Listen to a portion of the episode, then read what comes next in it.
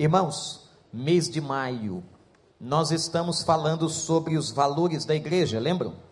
Como é que nós começamos o ano falando sobre qual deles? Só três pessoas sabem. É? Qual foi o tema do mês de janeiro e fevereiro, igreja? Fé. Primeiro valor da igreja. Estou falando da nossa igreja, agora estou falando da nossa congregação no Recreio dos Bandeirantes. Toda organização, toda instituição tem seus valores. Você que trabalha numa empresa, a sua empresa tem os seus valores.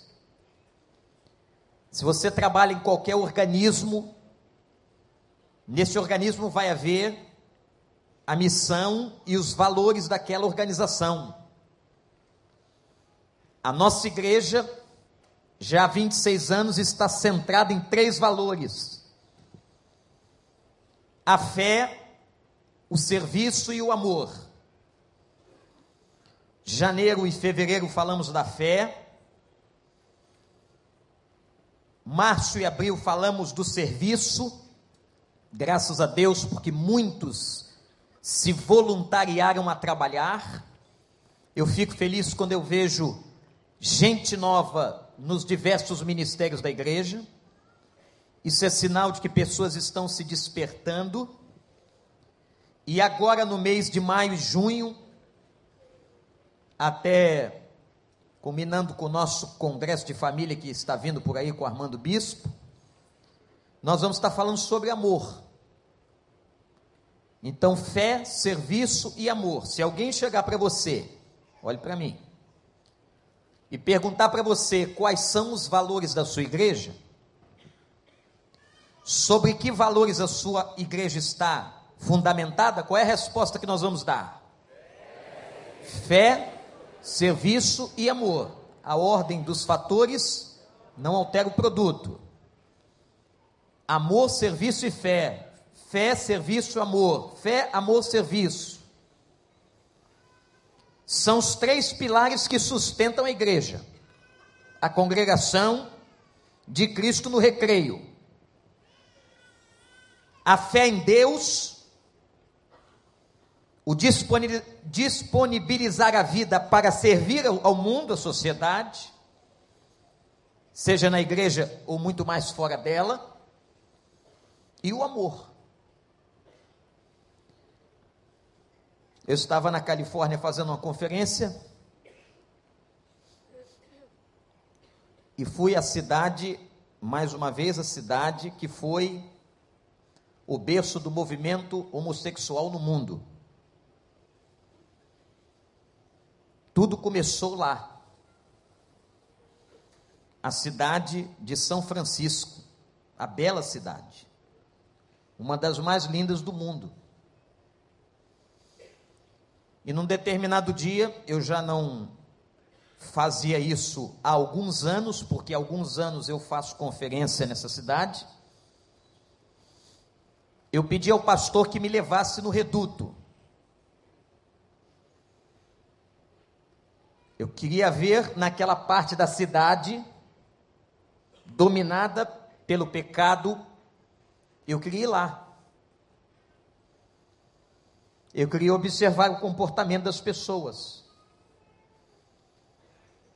E depois de muitos anos, irmãos, sem ir, eu fui desta vez após um culto da noite. Ia de estarrecer. a degradação moral das pessoas. Seres humanos andando nus, ou só com a parte da frente da roupa,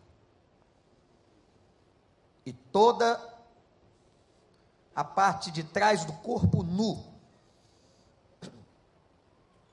Senhores com mais de 80 anos, do mesmo sexo, andando de mãos dadas, e se beijando nos bares e nos pontos de ônibus. Movimento de drogas e de perversão completa e absoluta. Eu disse ali, meu Deus, para onde caminha a humanidade? E a resposta foi tão rápida. A humanidade caminha para o desfecho da história. Nós estamos, meus irmãos, caminhando em passos largos para o tempo escatológico da volta de Cristo. E como diz a Bíblia, bem-aventurado e felizes aqueles que amam a sua vinda. Eu amo e desejo que Jesus volte logo. Para que tudo isso que a gente está vendo, esse estado de coisas, de corrupção,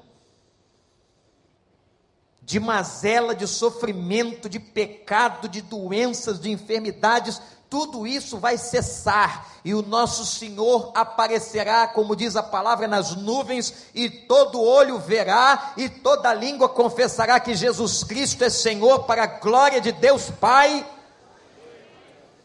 e ele vai instalar definitivamente o seu reino sobre a terra e sobre o mundo, e nós veremos um novo céu e uma nova terra, e as primeiras coisas, diz a Bíblia, já terão passado, e tudo se fará novo, aleluia!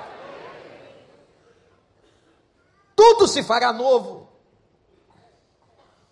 porque esse estado de miséria, de derrota, de doença, de destruição, de corrupção, de fome, de maldade, de catástrofe, tudo isso vai terminar no novo céu e na nova terra. E a Bíblia diz: não cairá do olho sequer uma lágrima, porque Ele vai enxugar para sempre dos nossos olhos toda lágrima, e nós seremos para sempre vitoriosos em Cristo Jesus, nosso Senhor. Ele será o nosso sol, nós não precisaremos de governantes, porque Ele mesmo nos governará. Eu amo a volta do Senhor. Se você está com medo, nesta manhã,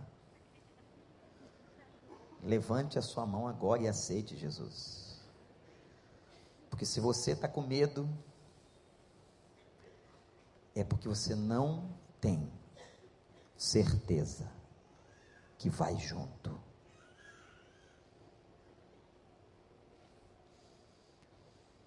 O que é que faz o mundo ser tão perecível? Qual foi, gente? E onde foi o ataque maior? Eu não tenho dúvida que Satanás tem atacado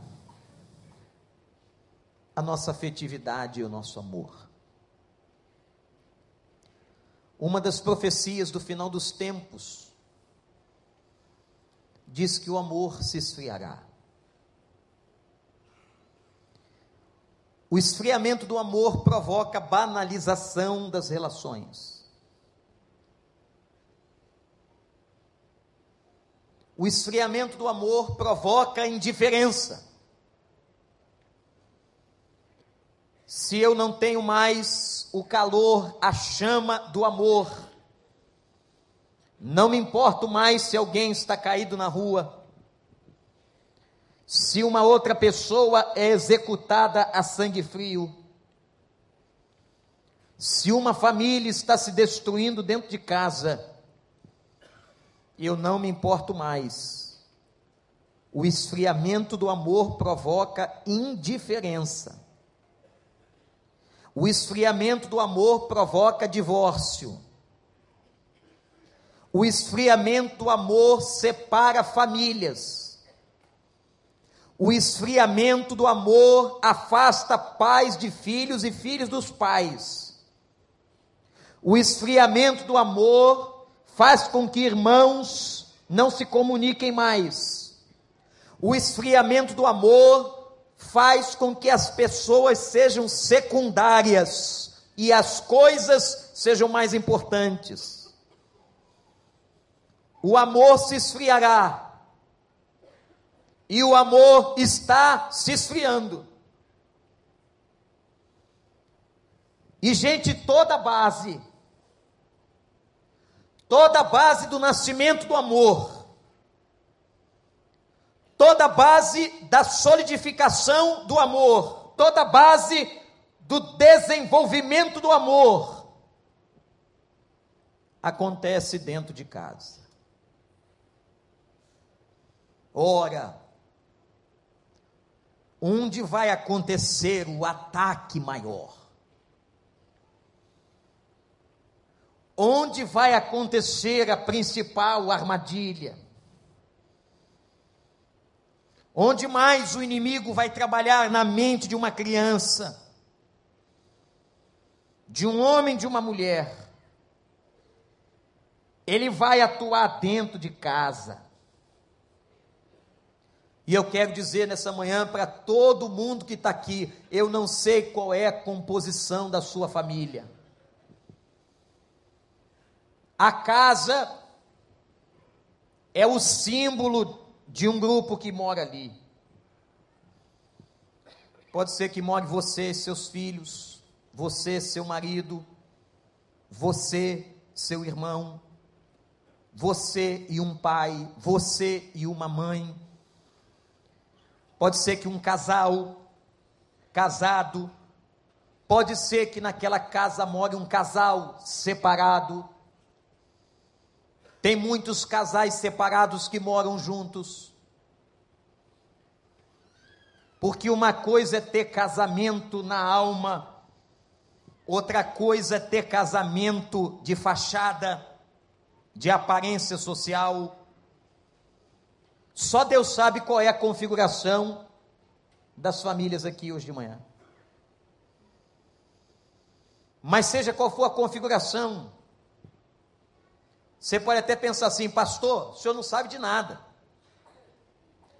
Situação lá em casa está tão difícil, mas tão difícil que não tem como ficar pior. Tem. Pode ter certeza. Está ruim, pode ficar pior. Porque há uma estratégia maligna, satânica, para atingir a sua casa. Porque atingiu a sua casa, atingiu os valores, os sentimentos, as emoções. Quantas vezes você chegou na igreja chateado, aborrecido, porque você foi contrariado, aborrecido, tentado, provocado, agredido dentro de casa. É lá que a base das coisas acontecem, é dentro de casa. Às vezes é uma situação de um filho, às vezes é a situação do próprio casal, às vezes é a situação de um pai, no caso dos solteiros, de um irmão, é ali. É ali que a coisa vai acontecer, é ali que o cerco vai se estabelecer. Por isso que nós temos pregado aqui, irmãos. Quem dera, é o nosso sonho, nossa meta, nosso alvo. Que cada casa aqui de uma família abrigasse uma célula. Que a sua casa fosse, pelo menos uma vez por semana, aberta, para que você envolvido com um grupo, com uma célula, com um PG, você pudesse ajudar no desenvolvimento da espiritualidade da sua própria casa.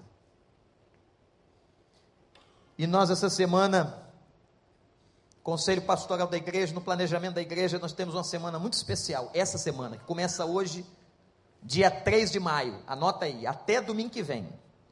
Nós vamos entrar, meus irmãos, numa batalha espiritual essa semana para promover que as nossas vidas e a nossa casa sejam um lugar, esta semana em especial, numa guerra, como se fosse uma ofensiva específica, numa guerra para alcançarmos aquelas pessoas, sejam vizinhos, colegas de trabalho, seja quem for, os nossos amigos, para que eles conheçam a Jesus. Quem é que tem aqui pelo menos um amigo, uma pessoa conhecida que não conhece a Jesus e não se converteu ao Evangelho? Levante sua mão. Todos nós aqui. E nós vamos empreender uma, um intensivo esforço essa semana. Nós estamos chamando essa semana que começa hoje de Semana do Amigo. Eu quero que você use muito o Facebook essa semana. Tem esse negócio? Usa. Usa o seu Instagram para mandar fotografia. Usa o seu e-mail usa tudo que você puder, regado à oração, ore antes, e você vai empreender um ataque, um ataque, meus irmãos, evangélico, bíblico, nas casas e nas famílias das pessoas que conhecemos, que não conhecem o Senhor. Essa semana será a semana do ataque. Olha, mas com esses soldados aí que eu ouvi agora, nós não vamos atacar nem chopana de índio. O negócio é sério. Você está dentro ou está fora? Vou perguntar de novo, diante de Deus, você está dentro ou está fora? Quantas mensagens você manda lá naquele negócio? Tem gente que o telefone agora faz parte do corpo. Qualquer dia Criança vai nascer no hospital, vai nascer no peito dela um celular, um negócio aqui. E agora a Apple lançou um relógio. Vocês viram o que aconteceu em São Paulo? É coisa nossa mesmo, nossa. Inauguraram uma loja em São Paulo dessa empresa de tecnologia, invadiram o shopping, quebraram tudo, não dava para esperar o dia seguinte ou ir um de cada vez. Que culturazinha nossas vezes. A loja foi inaugurada para permanecer, não era só, a loja vai ficar só hoje, depois vai ser arrebatada ao terceiro. Não, foi todo mundo no mesmo dia, na mesma hora, invadiram o shopping, quebraram tudo. A loja agora inventou um relógio. O relógio faz tudo, irmãos. Qualquer dia vai ter relógio, você pode casar com ele, você pode fazer um casamento. Você casa com o relógio e o pastor vai abençoar no cartório. Você vai pegar essa tecnologia que você usa aí para falar um monte de coisa, inclusive, eu sei que vocês não fazem isso, mas alguns escrevem bobagem. Eu estou aqui no shopping. E você?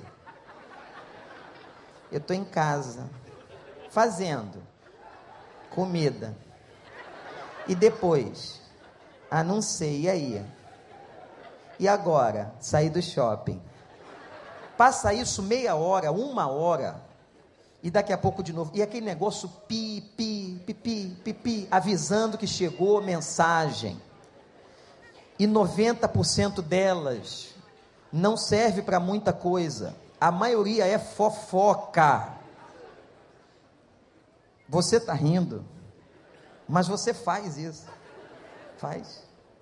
Pega esse instrumento que Deus deixou o homem inventar e usa para a glória de Deus. Eu vou mandar para todo mundo agora Jesus salva eu vou mandar para aquela pessoa que está passando uma crise um versículo bíblico, eu vou mandar uma palavra de salvação. A minha igreja essa semana está numa campanha para alcançar os amigos, para falar de Jesus, porque só o Evangelho vai reter a maldade na terra. Então eu vou, eu vou falar disso essa semana, eu vou fazer um intensivo, eu vou proclamar este Evangelho a todas as pessoas, meus irmãos, vamos usar isso para a glória de Deus.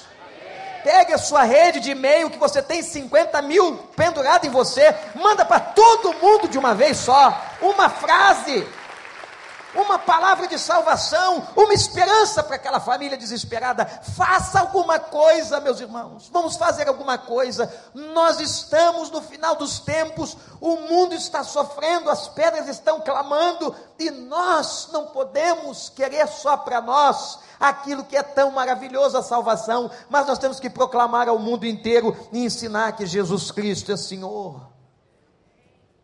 Semana do amigo, está dentro ou está fora? Está dentro? Diante de Deus, você está dentro? Você vai mandar um e-mail, vai mandar Facebook, vai mandar qualquer coisa.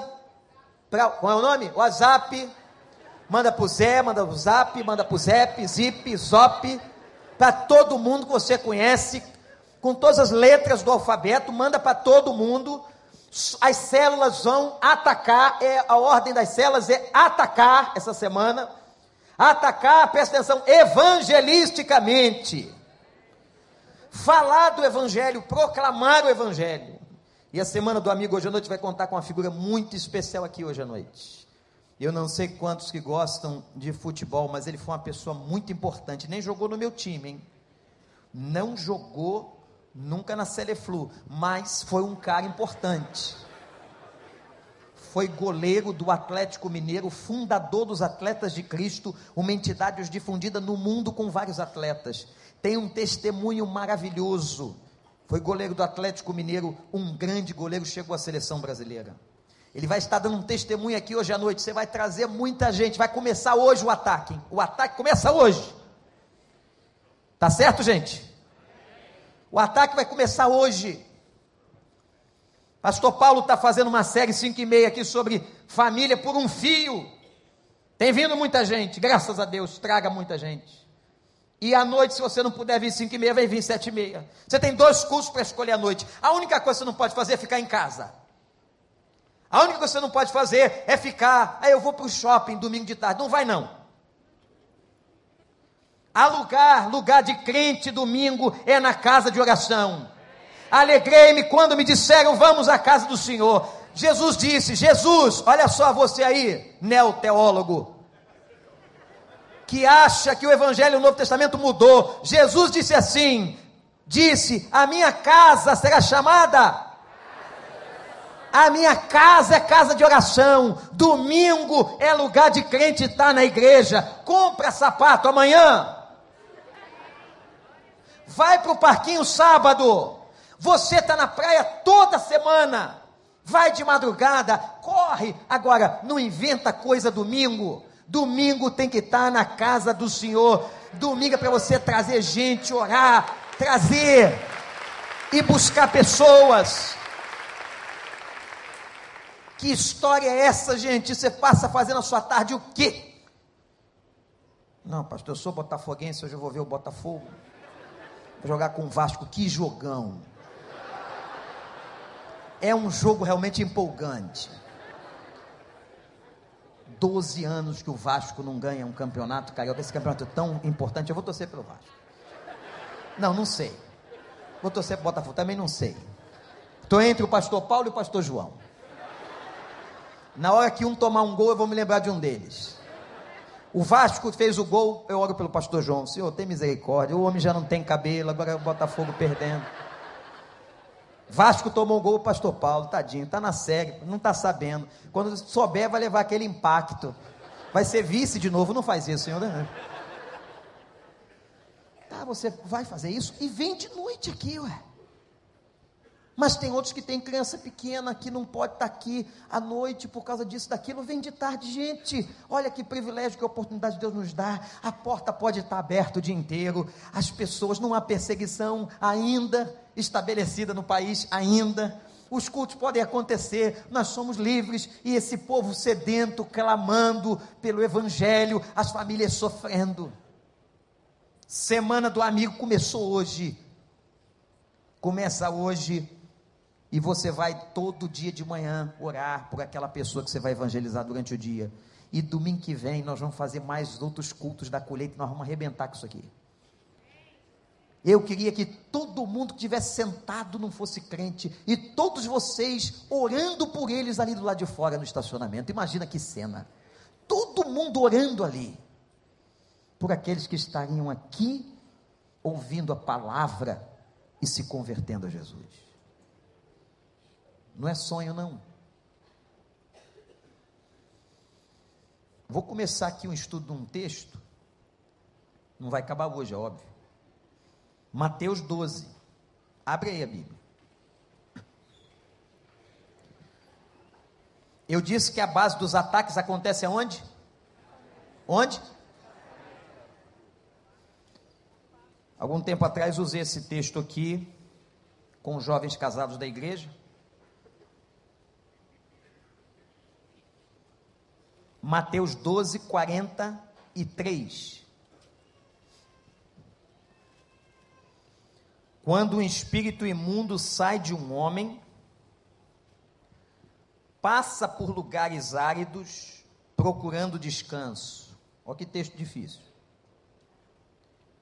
Como não encontra, diz: Voltarei para casa de onde saí. Chegando, encontra a casa desocupada, varrida e em ordem. Então vai, traz consigo outros sete espíritos piores do que aquele, e entrando passam a viver ali. E o estado final daquele homem torna-se pior do que o primeiro. Assim vai acontecer com essa geração perversa. Ponto.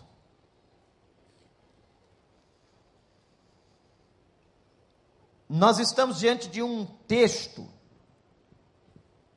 onde Jesus está falando sobre uma pessoa ficar possessa. Mas a imagem que ele usa na parábola, ele faz uma parábola, é a imagem de uma casa. E quando nós estivemos estudando o tema da batalha espiritual aqui na igreja, algum tempo atrás, eu disse aos irmãos que Efésios capítulo 6, quando fala da armadura de Deus, o texto fala de príncipes, principados e potestades. A ideia, meus irmãos, de que há uma força maligna que atua em lugares específicos. Essa ideia encontra base bíblica. Essa ideia tem sido estudada e difundida por pesquisadores da palavra de Deus sérios, de que há demônios que tomam conta de determinados lugares.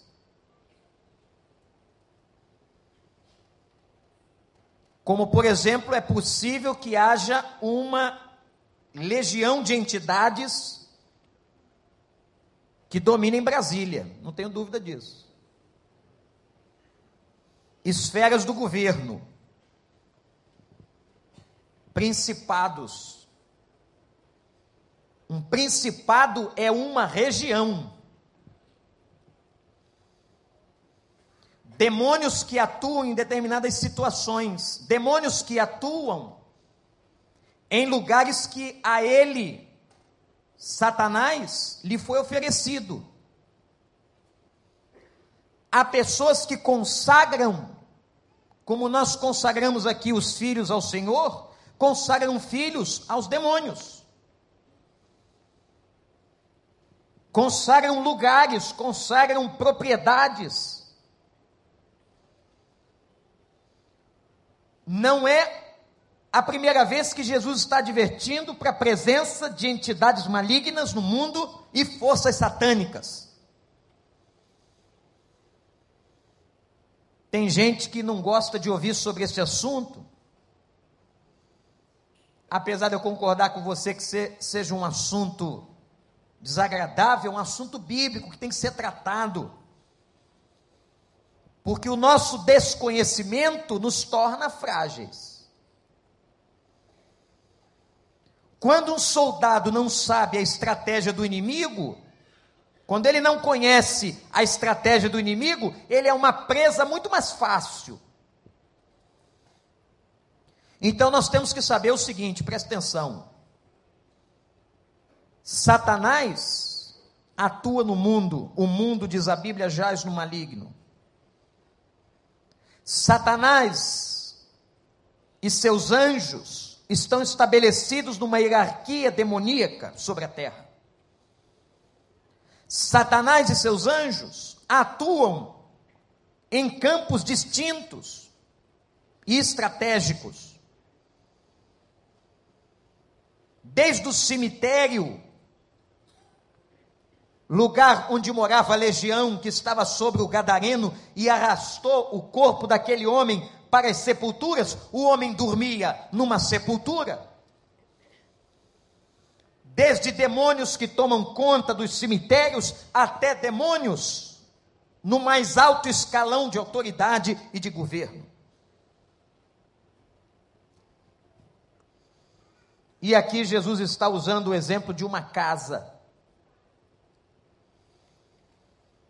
A casa aqui não tem só o sentido do corpo daquele homem da parábola, mas a casa tem sentido do território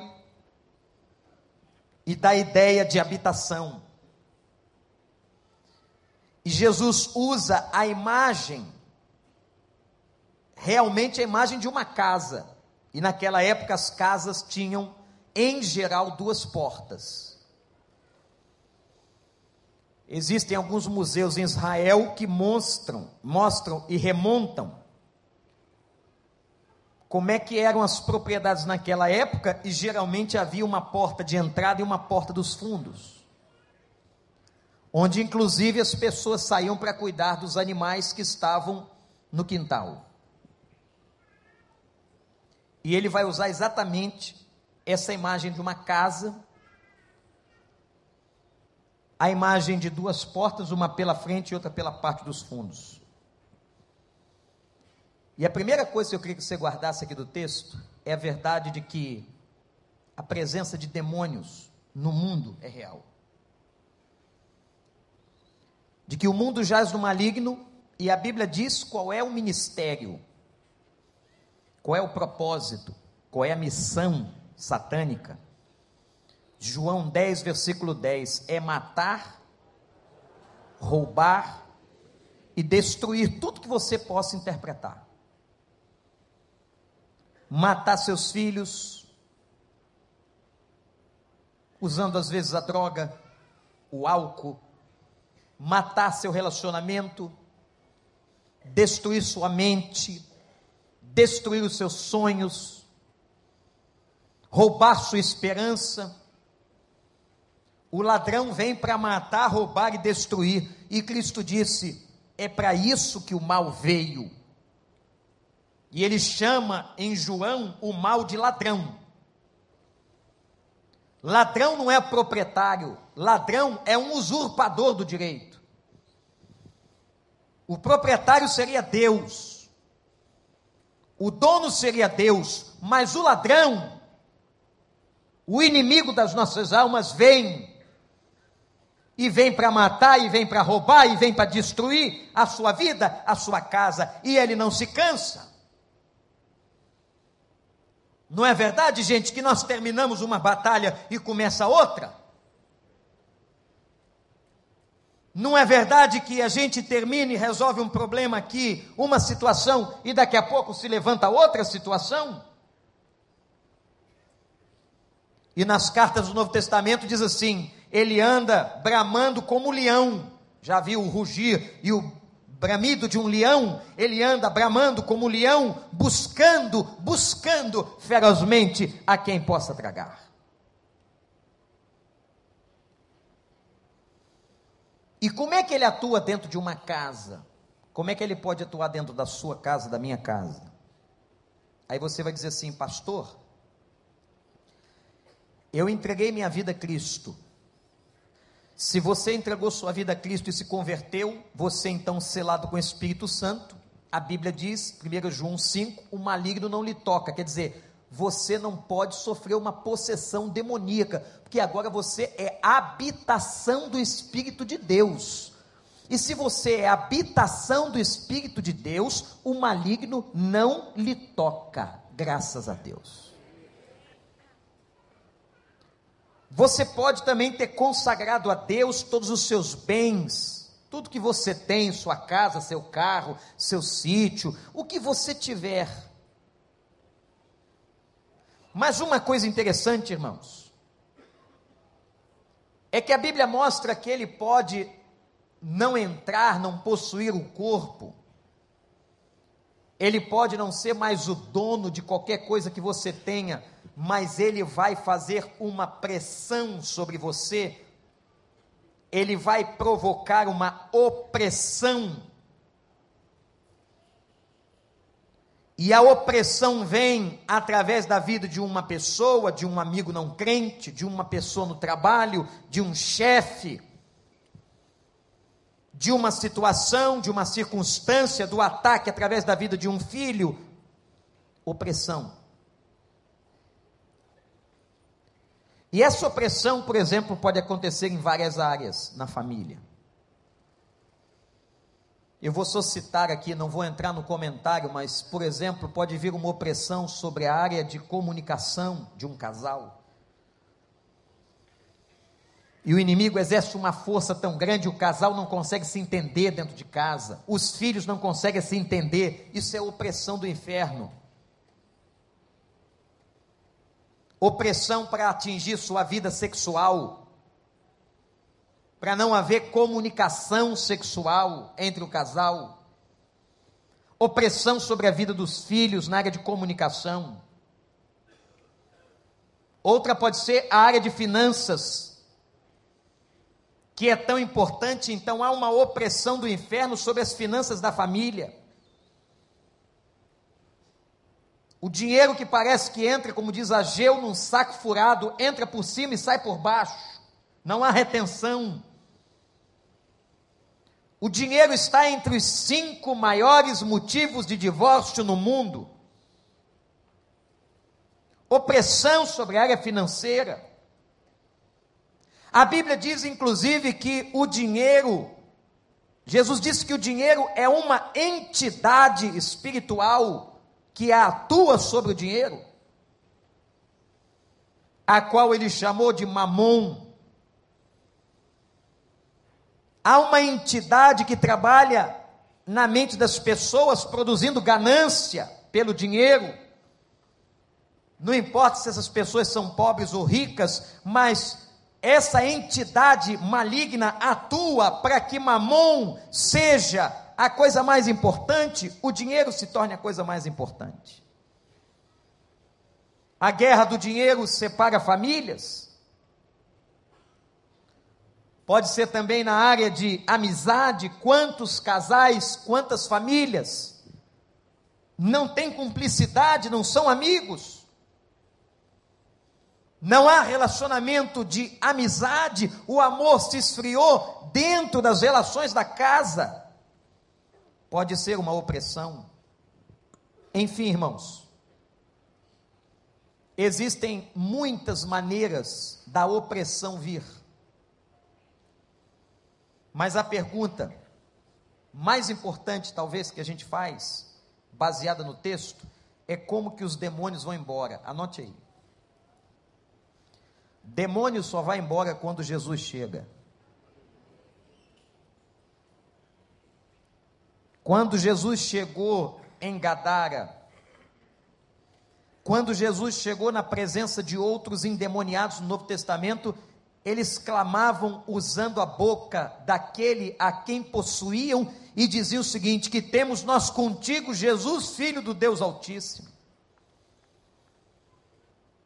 E o demônio disse assim: Te suplico que não me atormentes, mas permita-nos entrar, porque somos muitos, muitos demônios.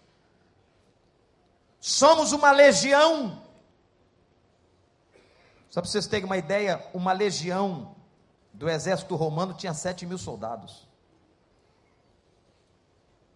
Eu não sei se haviam sete mil demônios, mas o texto quer dizer que haviam muitos. Não nos atormentes, permita-nos que nós entremos nos, naquela manada de porcos. Demônio só sai quando Jesus chega. Por isso que a saúde espiritual da família só é tratada com a presença do Senhor. Nós somos o templo do Espírito Santo, meus irmãos. A nossa casa, a nossa casa física, o nosso corpo e a casa que nós moramos tem que estar consagrada ao Deus Altíssimo. Se você nunca fez isso, chega hoje na sua casa, levante as mãos e diga: Senhor, eu nunca te consagrei, mas eu consagro este lugar, esta casa, esse território, todos os seus dormitórios e tudo que tem aqui pertence ao Senhor. Não importa quem aqui tenha morado ou quem aqui tenha vivido, mas eu consagro essa casa a ti, Jesus, meu Salvador.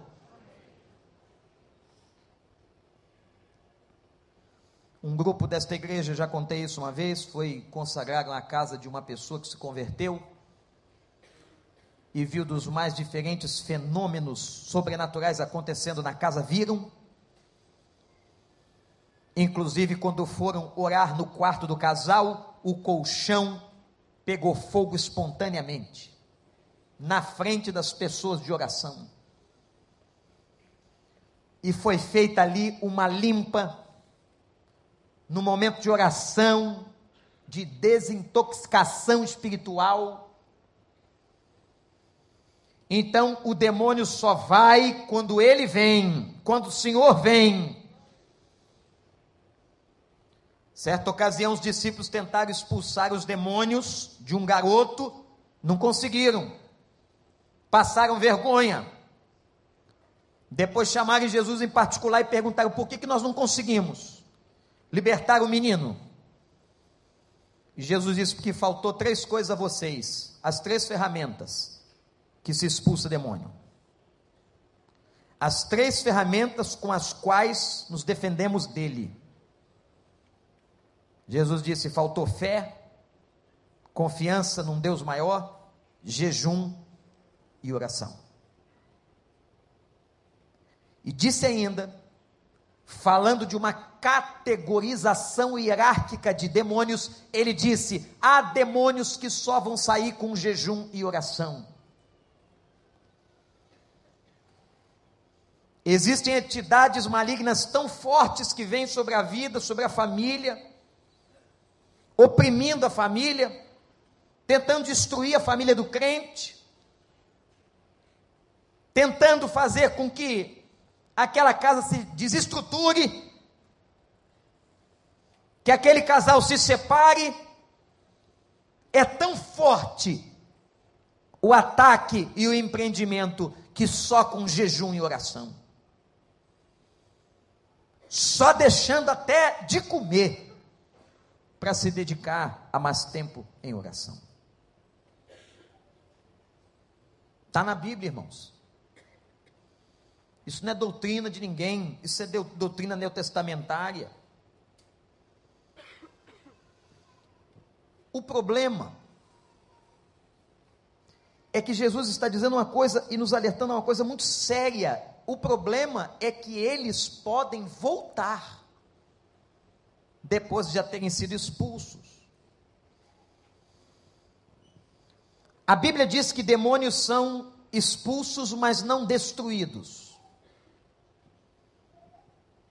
A destruição de uma entidade maligna só acontecerá no final dos tempos. Por isso o desespero de Satanás ele será, leiam Apocalipse, acorrentado, destruído, definitivamente jogado no lago de fogo e enxofre, preparado para o diabo e seus anjos e será completamente aniquilado.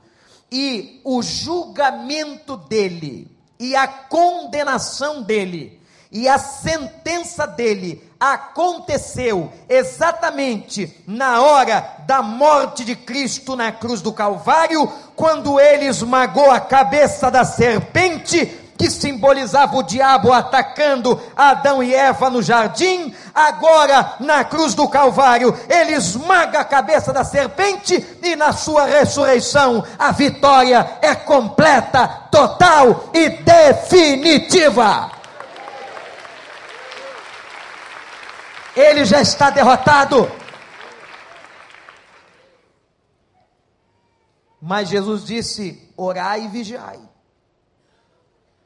Porque ele está bramando como leão, o tempo dele é pequeno, ele será destruído, ele sabe que vai ser condenado. Imaginam, irmãos, sem fazer qualquer juízo de valor, mas imaginam a mente daquele rapaz fuzilado na Indonésia, os momentos que precederam o fuzilamento, disse um órgão de imprensa que eles foram fuzilados cantando Maravilhosa Graça. Tomaram que tenham conhecido a Cristo ali, antes da morte.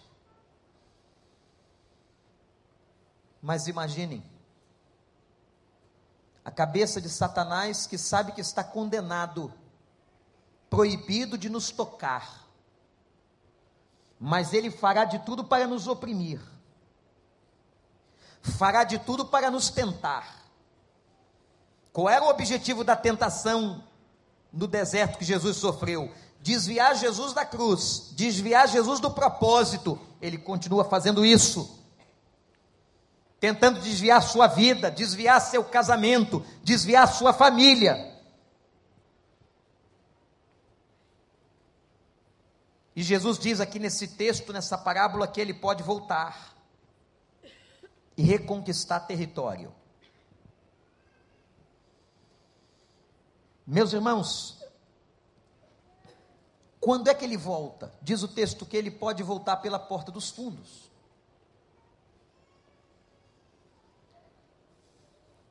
Anote aí.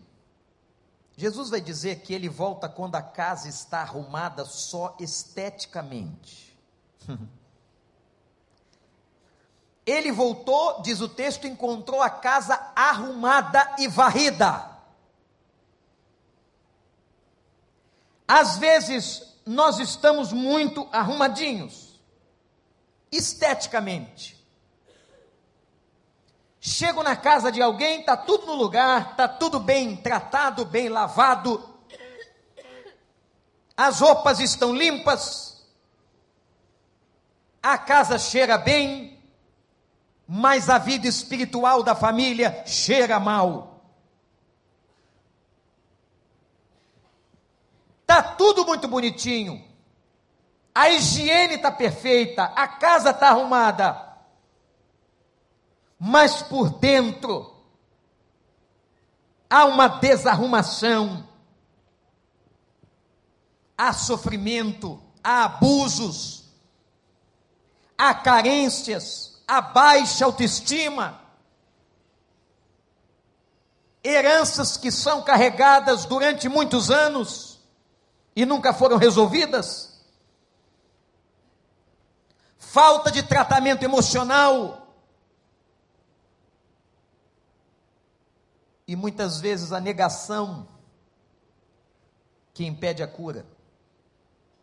Que quando você nega que tem essas coisas e não trata, você impede a cura. Jesus disse que eles voltam quando encontram a casa arrumadinha só por fora. Olhe para mim, meu irmão, minha querida irmã, a nossa casa espiritual tem que estar arrumadinha por dentro.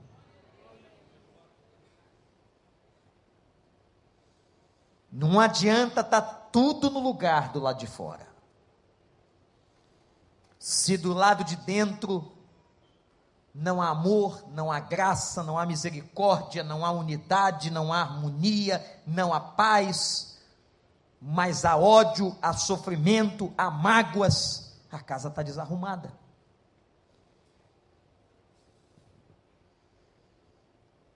Há uma outra maneira que Jesus disse que ele pode encontrar a casa e se ocupar de novo dela. É quando ela está vazia. Primeiro uma casa desarrumada, agora uma casa vazia. Eu li um teólogo dizer uma coisa muito interessante nesse texto. Ele disse assim: não basta expulsar o mal, é preciso a presença do bem. Se você expulsar o mal, mas não colocar o bem onde ele tem que ser colocado, o mal pode voltar. Eu estava lendo esse texto, me lembrei de uma historinha muito curiosa, numa casa de praia uns anos atrás, que pela porta da frente entrou um tatu. Um tatu Ninguém quer conviver com um tatu. Tem alguém que, que tem tatu em casa? Imagina um tatu na sala vendo televisão com você. E não tem um bom cheiro, ele não. Não é um bichinho de estimação. O tatu entrou e ficou. Nós estávamos numa casa de praia, muitos anos isso, e ele ficou ali. Claro que as mulheres presentes na casa tiveram uma manifestação emocional exacerbada. Tira o tatu daqui. Tatu está onde? Tatu está aí.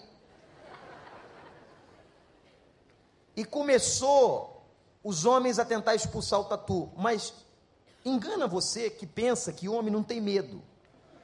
Até de barata. Então, às vezes você manda o marido fazer, mata, mata, você é o homem. E daí? E daí que eu sou homem? Eu sou um homem, ela é uma barata, eu não gosto dela, tenho medo, tenho um trauma de infância, ela entrou na minha blusa, correu pelo meu corpo, desceu as minhas pernas, aquelas perninhas finas. Cuidado se não entrou uma agora aí. Né?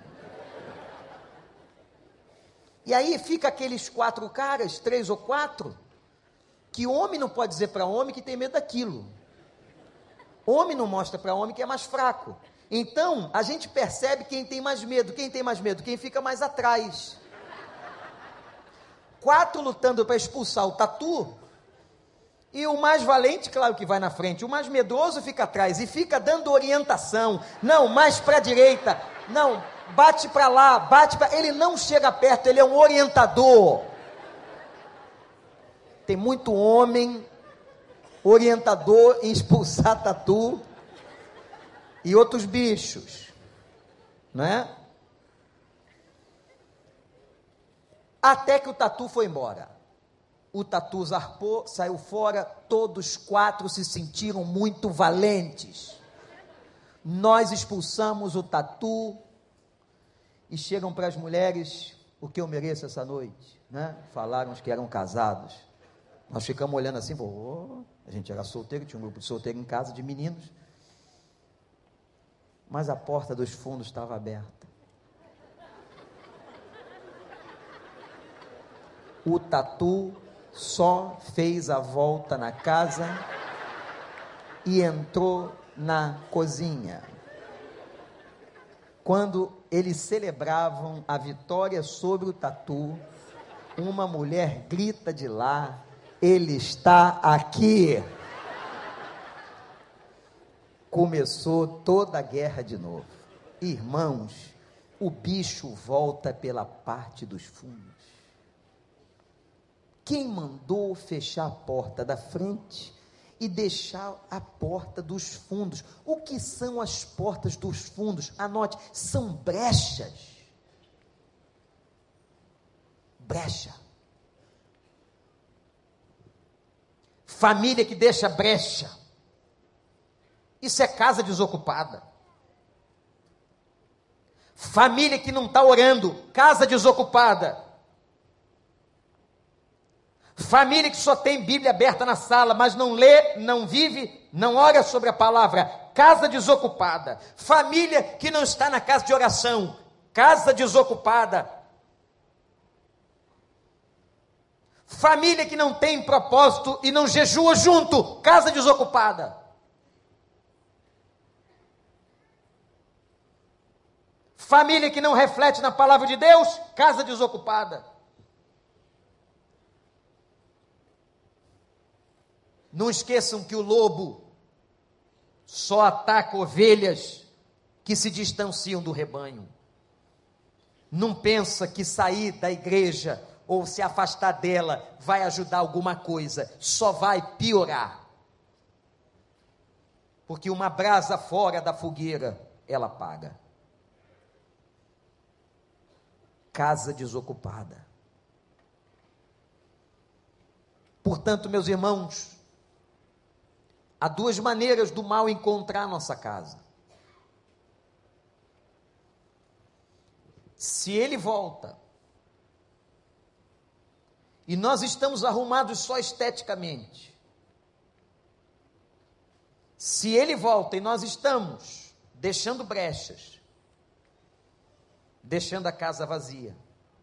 O texto termina assim: e ele pode voltar e trazer sete espíritos piores. E o estado atual do homem vai ser pior do que o estado passado. Misericórdia. Sete demônios, a imagem de muito ataque, de muito sofrimento.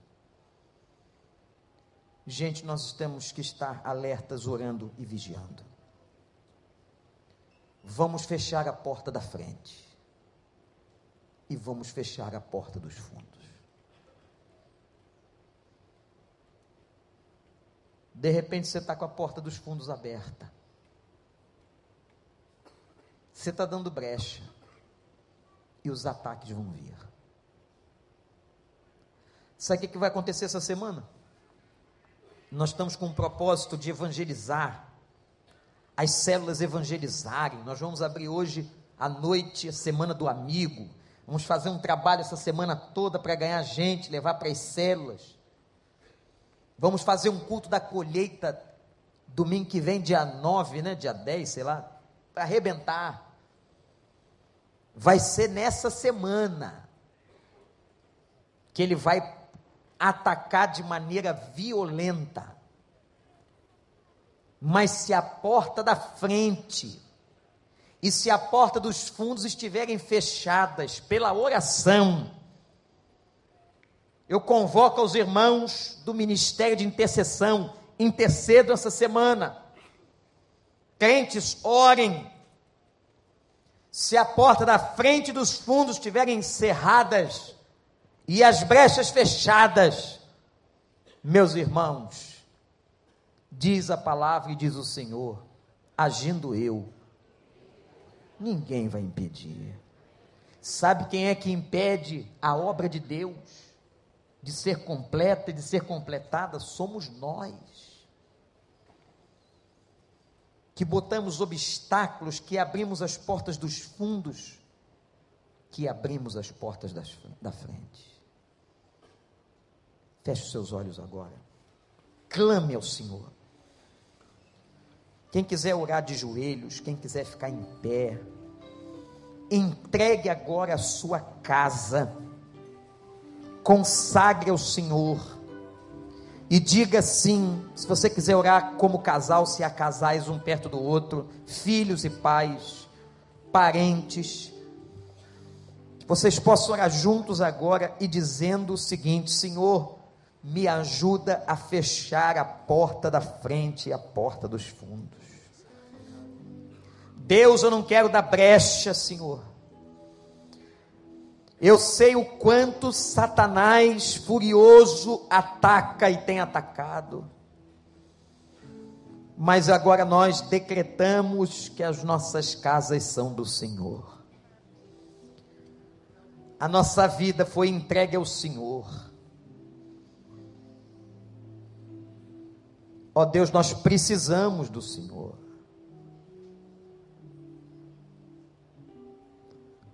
Eu preciso do Senhor.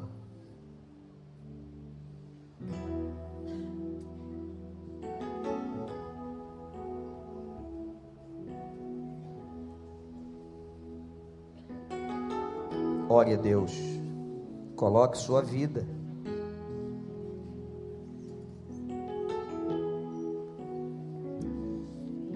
Diz a ele: Eu fecho todas as portas da minha casa, Senhor. Este não pode ser teu fim. Não é o que Deus sonhou pra ti. Não podes aceitar ver tua família se acabar tua esperança se apaga, tua fé esmorecer. Sei que é difícil crer que sim, Se tudo em volta diz que não, e a angústia te faz esquecer. Ore ao Senhor, clame, clame. E tudo que Deus prometeu, Clame ao Senhor. sobre a tua vida estão as mesmas bênçãos de Abraão. Bendita será a tua casa em nome de Jesus. Bendita será tua casa. Benditos serão teus filhos e Deus engrandecerá teu nome.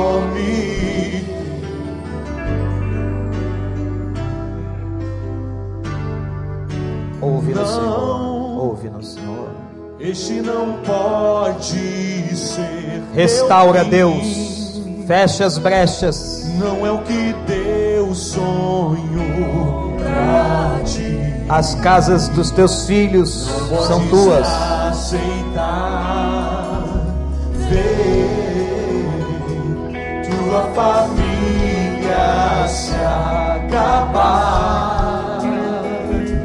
tua esperança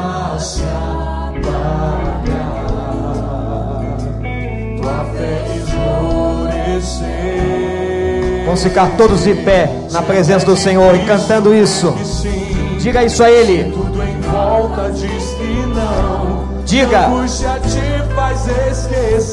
As circunstâncias, Senhor.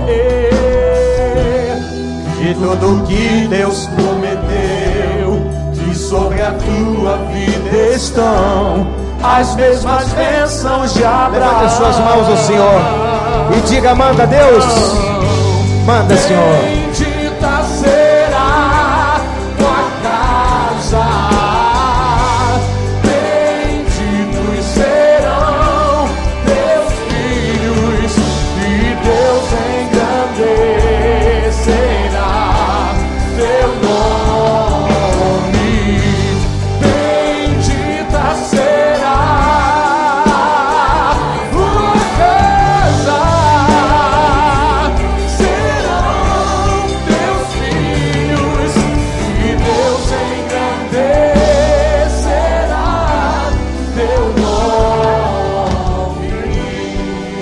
Para quem está do seu lado agora. Dê a mão para o seu irmão.